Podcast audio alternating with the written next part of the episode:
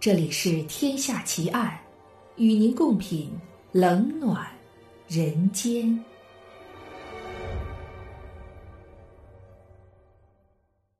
各位听友，大家好，我是暗夜无言。您现在收听到的是《天下奇案》。今天为您带来的案件是跑马地纸盒藏尸奇案。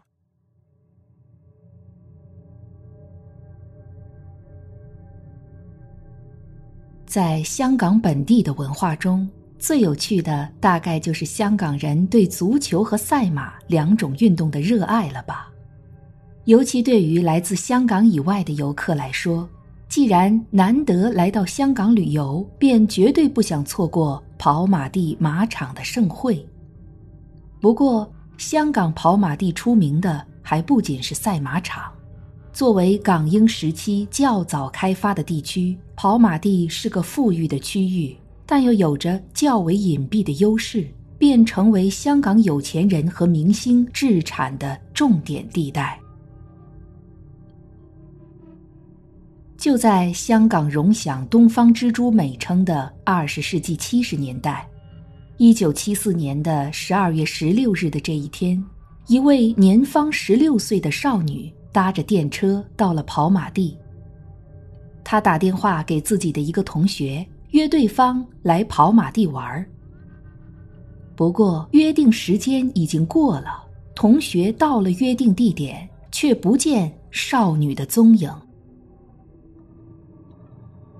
第二天清晨七点多钟，被人称为林嫂的清洁员正在黄泥甬道上打扫。街上一个被丢弃的大电视机纸箱映入他的眼帘。这箱子里装的大概是被人乱丢的垃圾。林嫂一边想着，一边走上前准备处理掉这个纸箱。但她一打开纸箱，却被里面装着的东西着实吓了一大跳。那是一具伤痕累累的少女裸尸。折叠成不自然的形状，躺在纸箱之中。纸箱中的少女遗体被发现后，随即成为轰动香港的大案，媒体称之为“跑马地纸盒藏尸案”。被害少女名为卞玉英，来自广州增城，年仅十六岁，当时就读于夜校。验尸结果显示，她是被人勒死的。虽然她并没有遭到性侵，仍然是处女，但身体却受到烧灼，两个乳头也惨遭割除。这些与性有关的证据显示，这起凶案为性犯罪的可能性很高，或者可能是报复性的情杀。香港警方很快针对死者的家人与交友状况展开调查，发现曾有一个传闻，是一位夜校男同学曾追求过卞玉英，但遭到了拒绝。男方心有不甘，还在学校散播起女方的谣言。这位纠缠不清的追求者会不会跨越了最后一条道德界限，谋杀了原本心仪的女孩呢？此外，还有另一个传闻，说是卞玉英可能误交损友，认识了一些不该认识的黑社会人物，最后惹上杀身之祸。警方一边追踪着这两个传闻的真伪，一边从对现场物证的科学鉴定中寻找线索。警方发现，用来装尸体的纸箱本身相当完整。虽然底部有拖拉过的痕迹，但并没有太多损坏，这显示行凶现场不会距离弃尸地点太远，第一现场肯定就在跑马地附近。然而，接下来的调查就比较不顺利了，警方盘问了将近八百人，却没能找到嫌疑人，没有新的突破，传闻也没有得到证实。究竟是谁扼杀了青春年华的少女生命？警方找不到他身边的人有行凶动机，那么难道凶手会是一个不巧在错误的时间点路过他身边的错误之人吗？就在侦查陷入焦灼之际，专案小组的一位探员在不经意间走进了距离现场不远的安美雪糕店。他随即想起卞玉英的同学证词，说他生前爱吃甜点、冰品，每到跑马地必来这家店光顾。于是，警方开始怀疑这家雪糕店与卞玉英之死有关。他们调查发现。雪糕店在卞玉英遇害当晚，只有一位兼职店员欧阳炳强上班。警方在卞玉英的指甲缝中找到一些衣物纤维，其中部分与欧阳炳强的西装相吻合。此外，被害人左手腕处发现的纸条、背部粘着的纸屑等，也符合雪糕店后面工厂的物品，足以证明行凶现场是在雪糕店里面。于是，警方从上述这些证据锁定欧阳炳强就是谋杀卞玉英的嫌犯。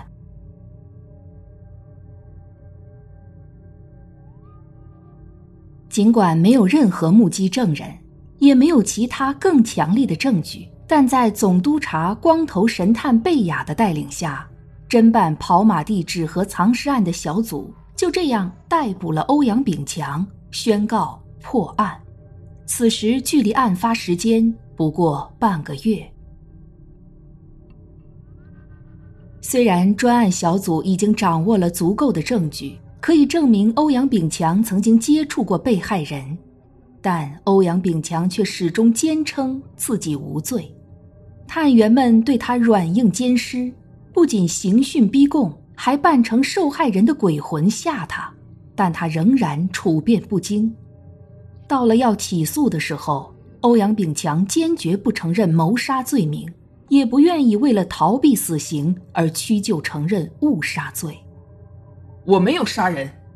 从头到尾，欧阳炳强对命案的供词都如此一致。然而，不管他如何坚称无辜，审理命案的法官和陪审团并不买他的账。法官显然接受了警方的说法。认定被害人曾经到雪糕店使用电话，而被害人身上找到的衣物纤维必定属于被告的西装上衣。警方另外又提出两位证人，声称他们曾遭欧阳炳强用火烧裙子。法官也采信了这个证词。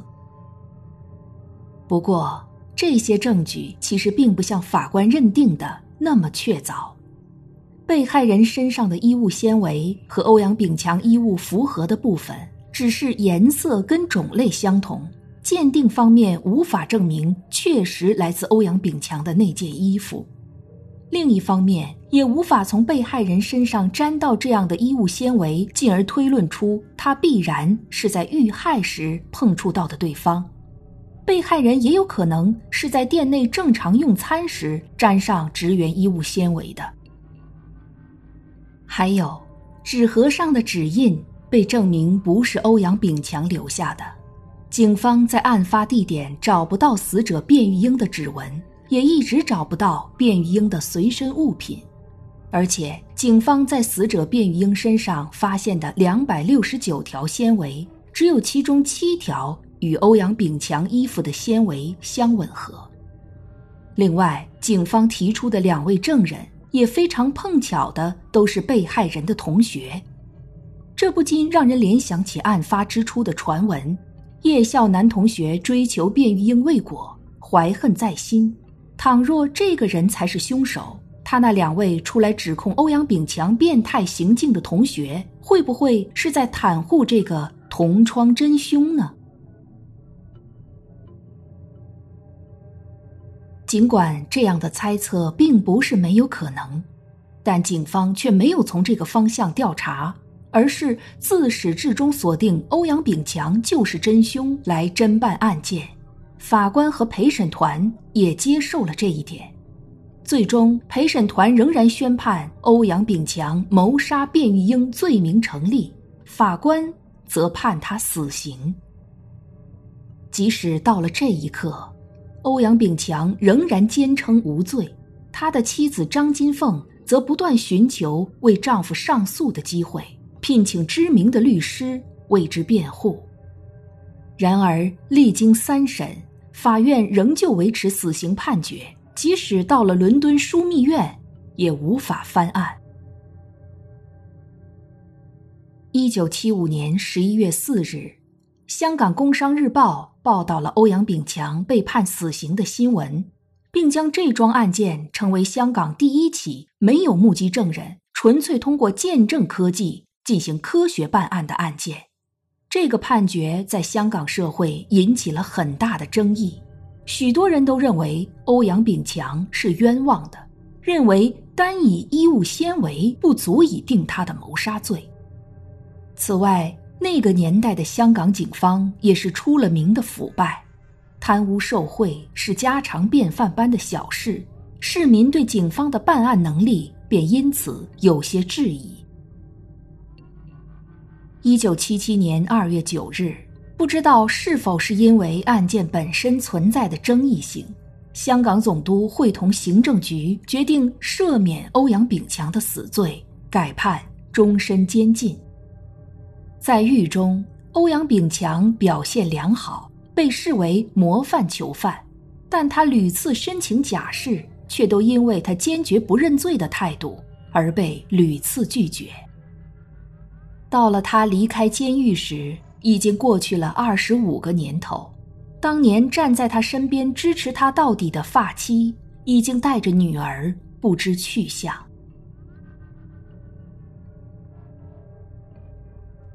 根据当时侦办案件的总督察贝雅和前立法局议员杜叶希恩的说法，欧阳炳强确实杀害了卞玉英，不过是失手错杀。如果这是真相的话，那么为什么贝雅当年要以谋杀罪来侦办欧阳炳强呢？这些疑点，由于香港廉政公署受到警方施压。无法调查一九七七年一月一日以前的贪污事件，恐怕是难以解答了。而当年经办跑马地纸盒藏尸案的警务人员大多都已经退休了，他们都对当局假释欧阳炳强的行为表示质疑，认为欧阳炳强是一个高智商型罪犯，仍具有一定的危险性。但不管他人的说法如何。法院的判决怎样？直到出狱之后好几年，欧阳炳强本人被问起这案子时，他的回答仍然一如既往：“我没有罪。”但他同时也表示，案件距今多年，他被定罪的事实已经无法改写，只希望社会能对他给予鼓励、原谅和支持。